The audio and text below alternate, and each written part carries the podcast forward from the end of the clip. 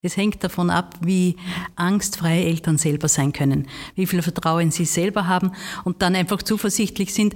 Ich gebe meinem Kind mein Vertrauen, ich selber vertraue und mein Kind wird es schon gut machen. Willkommen zur bereits fünften Episode unserer Jubiläums-Podcast-Reihe. Mein Name ist Margit Körbel und ich bin Digitalredakteurin der Furche. In den vergangenen Folgen haben wir bereits über Koordinaten, Strömungen, Fahrrinnen und Untiefen gesprochen. Heute geht es um Ankerplätze. Keine Sorge, ihr seid nicht in einem Podcast für Hobby-Seefahrer gelandet. Nein, wir haben uns für unser 75-jähriges Jubiläum der Furche die Seekarte als Metapher herangezogen und uns gefragt, woran wir uns auch in stürmischen Zeiten orientieren können. Was sind unsere Koordinaten, Strömungen, Fahrrinnen oder eben auch Ankerplätze? Die komplette Seekarte, befüllt mit über 30 Artikeln, visuell aufbereitet, findet ihr auf unserer Website www.furche.at. Und auch wenn ihr noch kein Furche-Abo habt, könnt ihr mit einem Testaccount zwei Wochen lang alle Inhalte gratis konsumieren. Ein Ankerplatz ist jener Ort vor einem Hafen, an dem Schiffe vor Anker liegen und bereit gemacht werden. Aber welchen Hafen soll man überhaupt anlaufen? Wo können wir ankern und Ruhe finden? Ein Anker, der aktuell wichtiger denn je erscheint, ist Vertrauen.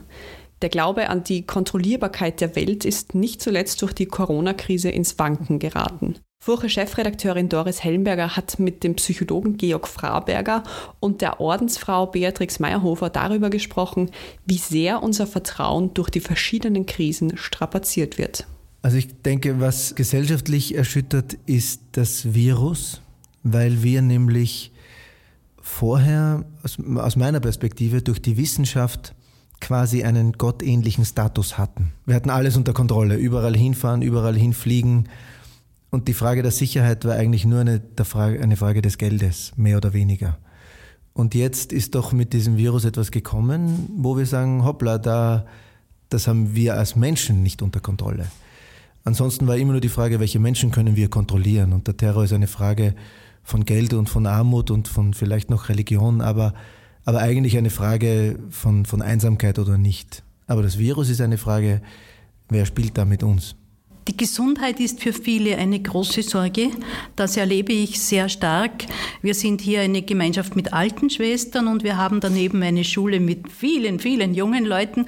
Und das ist sehr unterschiedlich. Manche Kinder nehmen das sehr sportlich und sind ganz tüchtig im Tisch abwischen und Maske aufsetzen und spielen. Persönlich äh, fürchte ich, dass die Klimakrise die größere ist und dass wir die jetzt völlig vergessen. Wir haben riesige äh, Wirbelstürme auf den Philippinen und äh, in Mittelamerika und Menschen sterben, verlieren alles jetzt gerade. Aber das, das kommt schon nicht mehr vor, weil wir natürlich so viele andere Nachrichten haben oder haben wollen, die viel wichtiger sind als das, dass hier Menschen sterben und hier Menschen sterben. Nicht zu reden von dem, was in Afrika passiert. Ja, das ist schon leider auch so ein bisschen aus den Augen, aus dem Sinn. Das ist ein Verdrängungsmechanismus, der funktioniert. Und bevor etwas zu viel wird, bevor etwas emotional belastet, denken die Leute lieber nicht dran. Um vertrauen zu können, braucht es den Anker Urvertrauen. Georg Fraberger ist ohne Arme und Beine geboren und betreut nun Menschen, die unter anderem nach dem Verlust von Gliedmaßen in existenziellen Krisen sind. Wie lässt sich in solchen Situationen Vertrauen herstellen? Vielleicht kann ich das sogar in meiner eigenen Geschichte beschreiben, weil es ist ja auch die Frage mit alles oder nichts. Und wir glauben jetzt, ein, ein, ein Körper und Geld, das ist alles.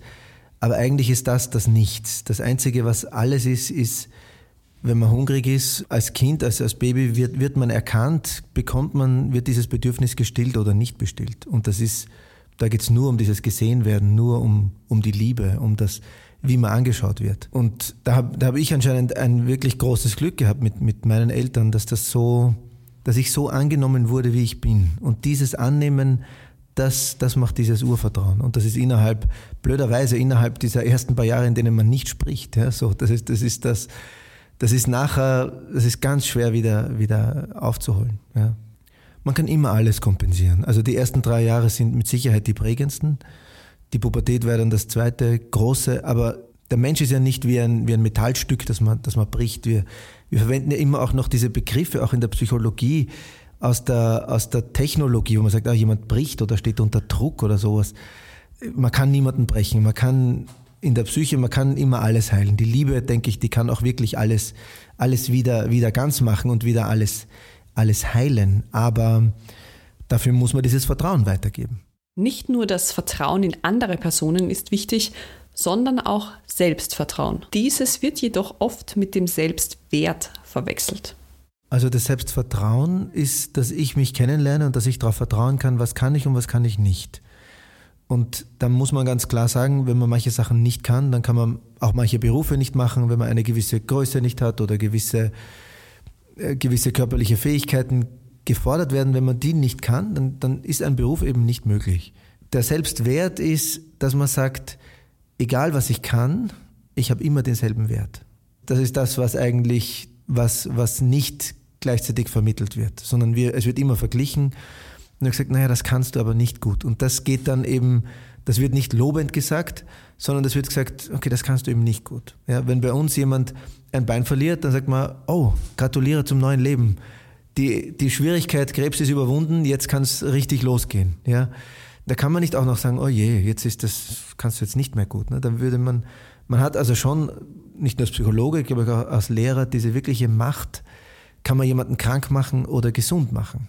Und das Selbstvertrauen wird mit dem Selbstwert oft so vermischt, weil, weil die Leute, wenn man denen nur zeigt, was sie nicht können, und, und das wird nur das Selbstvertrauen heißen, aber man muss, man muss auch wissen, man ist immer gleichwertig, egal was man kann und was man nicht kann.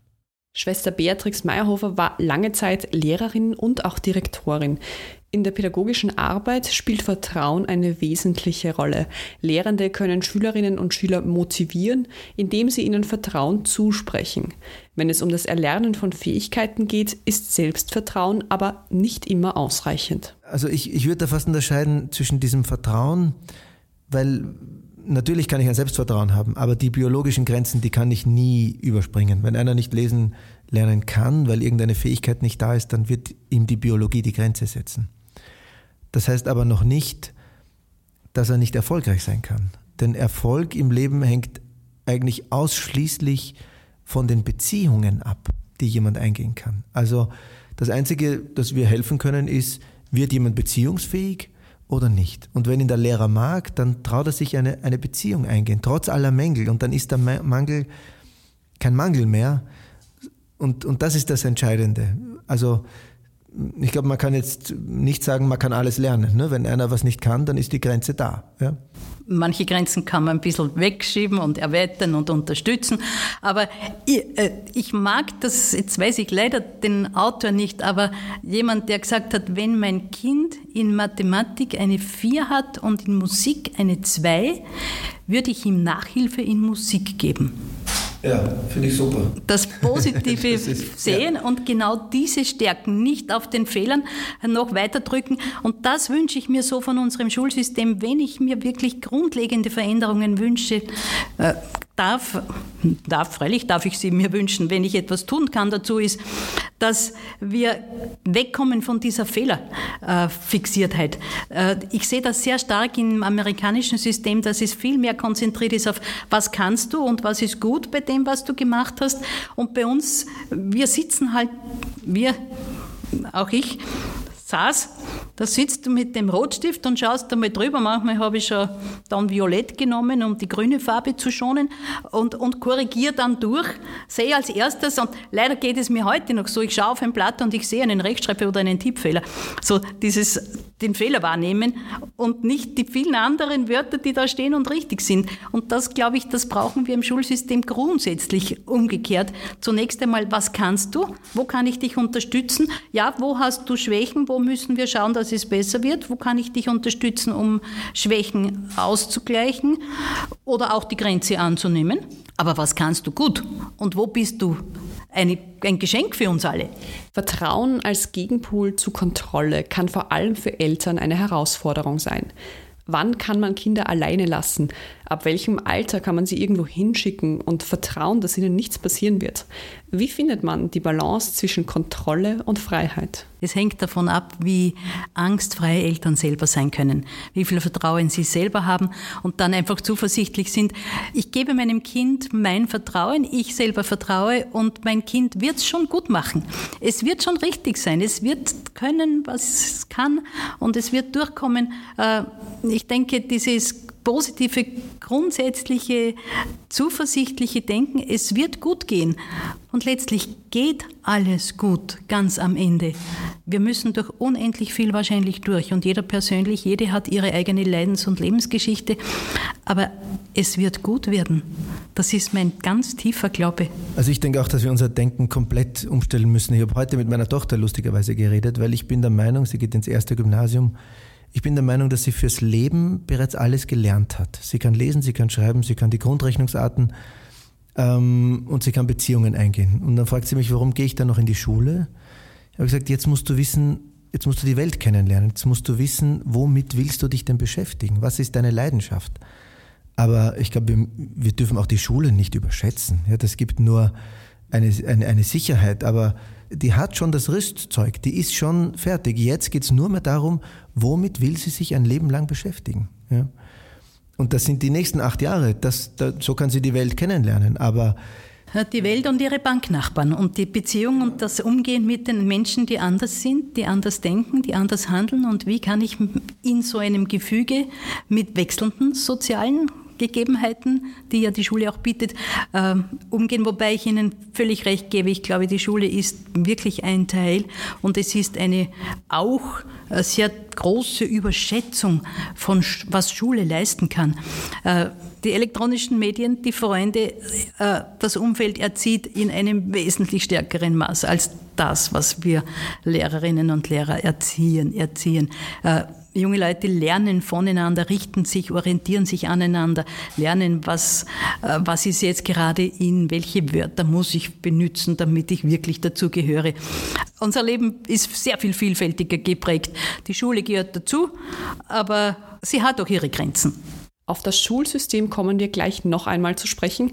Vorher gibt es aber noch einen Ausschnitt aus einem historischen Furchertext. Anlässlich des 75-jährigen Jubiläums haben wir nämlich in unserem Archiv nach Artikeln gesucht, die teilweise heute noch zu unseren Seekartenbegriffen passen.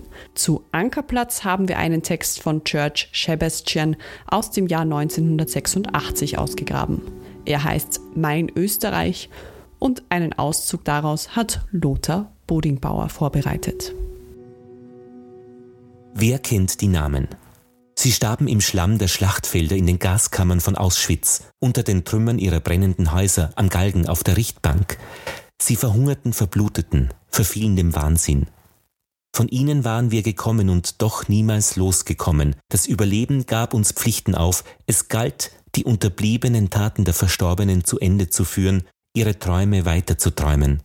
Wir waren ohne unser Zutun zu Vollstreckern unzähliger Testamente geworden. Der Geist der Toten, der über Europa schwebte, hatte sich in unseren eigenen Geist verwandelt. Darin lag die Quelle unserer bauwütigen, nach Gerechtigkeit dürstenden Vitalität. Wir damals in Ungarn, hellwach, zu einem feurigen Licht der Bewusstheit noch weiter erwachend, suchten in der Welt der politischen Wirklichkeit nach festem Halt, nach einem guten Beispiel, einem soliden Stück Realität einer vorbildhaften und nachlebbaren Lösung. Wir dachten viel, wussten wenig. Das Modell der Blockfreiheit, der Arbeiter-Selbstverwaltung im Land der Südslawen zog den Blick an. Erregender, exemplarischer, der Sehnsucht entsprechender, wirkten auf uns Begriffe und Wirklichkeiten der österreichischen Neutralität. Ein starkes Gefühl der Verbundenheit kam dazu. Es strahlte über die Generationen hinweg.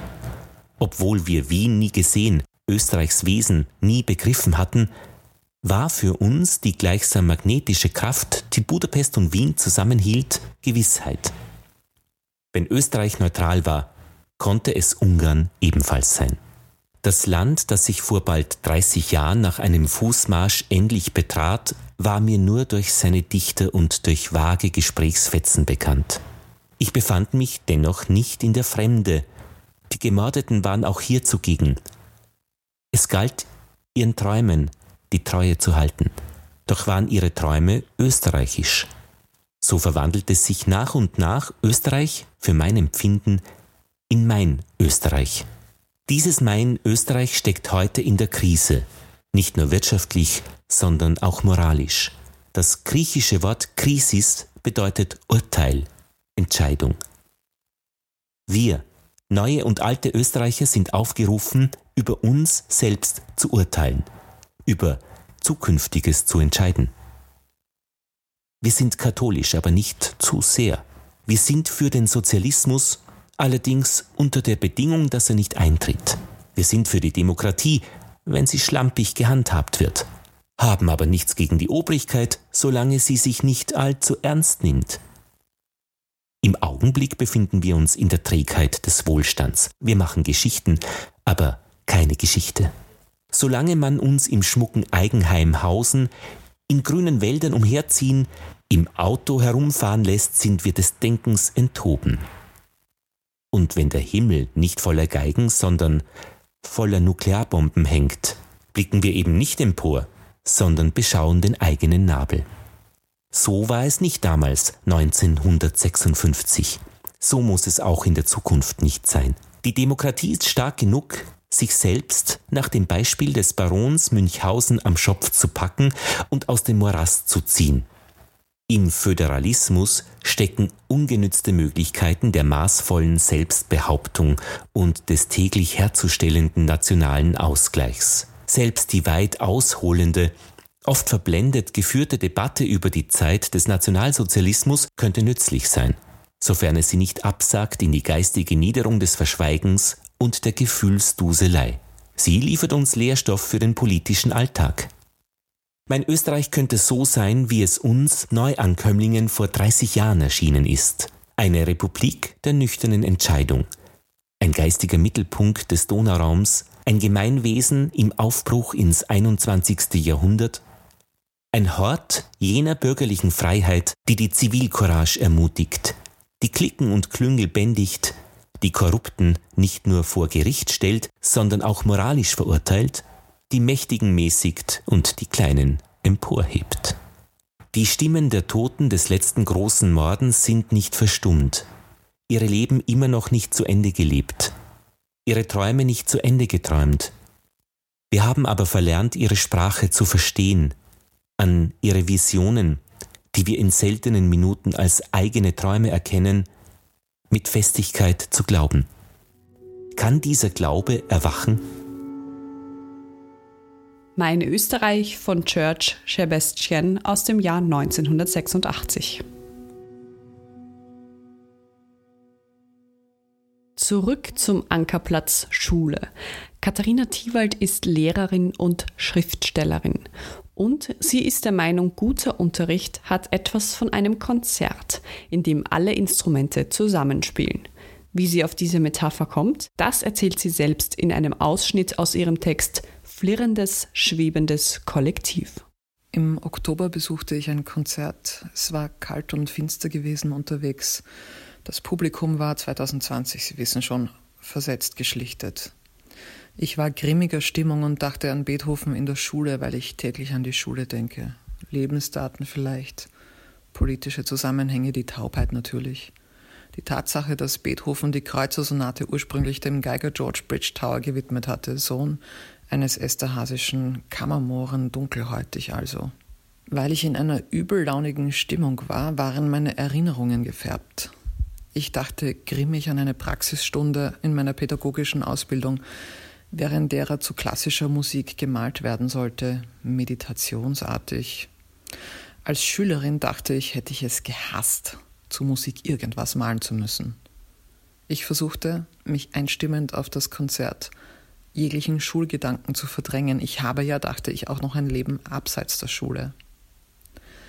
Dann bevölkerte sich die Bühne, die Musik begann. Ich beobachtete die Bewegungen der Hände, die Bögen führten. Ich hörte zu, ging den Tonfolgen nach, sah meinem Geist zu, wie er in die Musik tauchte und irgendwas legte sich in mein, sagen wir, Herz. Was für eine großartige Idee, zu klassischer Musik zu malen. Wie wunderbar.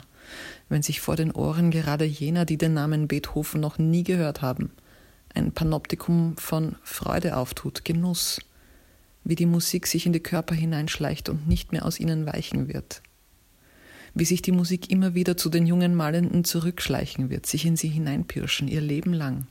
Und das alles, während sie gemeinsam malt, die Gruppe, die Klasse, die kleine Gemeinschaft, die sich durch Zufall gebildet hat. Ich dachte genau diese zwei Worte, flirrendes Kollektiv. Ich dachte, so soll Schule sein, ein flirrendes, schwebendes Kollektiv. Bevor wir nun zum Ende dieser Folge kommen, gibt es wieder eine Frage zu beantworten, die wir verschiedenen Menschen für diese Podcast-Reihe gestellt haben. Und zwar, was gibt ihnen Orientierung? Diesmal gibt es eine Meldung von der Theologin Regina Pollack. Mein zentraler Orientierungspunkt ist mein christlicher Glaube und da besonders die biblische Tradition.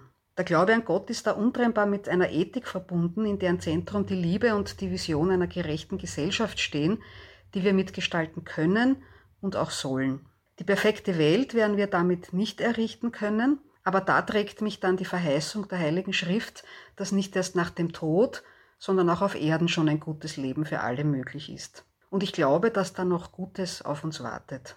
Mehr von Regina Pollack gibt es in der Episode Koordinaten zu hören. Dort diskutiert sie mit dem ehemaligen Furche-Chefredakteur Rudolf Mittlöhner darüber, inwiefern es zu einer Verschiebung der Diskurskoordinaten gekommen ist. Das war die Episode rund um das Thema Ankerplatz. Alle Artikel und Interviews findet ihr wie immer in vollständiger Länge auf www.furche.at. Neben den hier vorgestellten Texten findet ihr zum Beispiel auch eine Geschichte von Oliver Tanzer zu den realen Ankerplätzen dieser Welt, nämlich Hafenstädten. In diesen erreichen Leben, Reichtum und Zivilisation ihre Höhepunkte. Ohne Hafenstädte herrscht Isolation warum Diktatoren Hafenstädte hassen und Demokraten sie lieben. Das findet ihr in der Geschichte von Oliver Tanzer. Die nächste Folge ist auch schon die letzte unserer 75 Jahre Jubiläumsreihe. Zum Abschluss sprechen wir darin noch über Leuchtfeuer. Damit verabschiede ich mich und bedanke mich fürs Zuhören.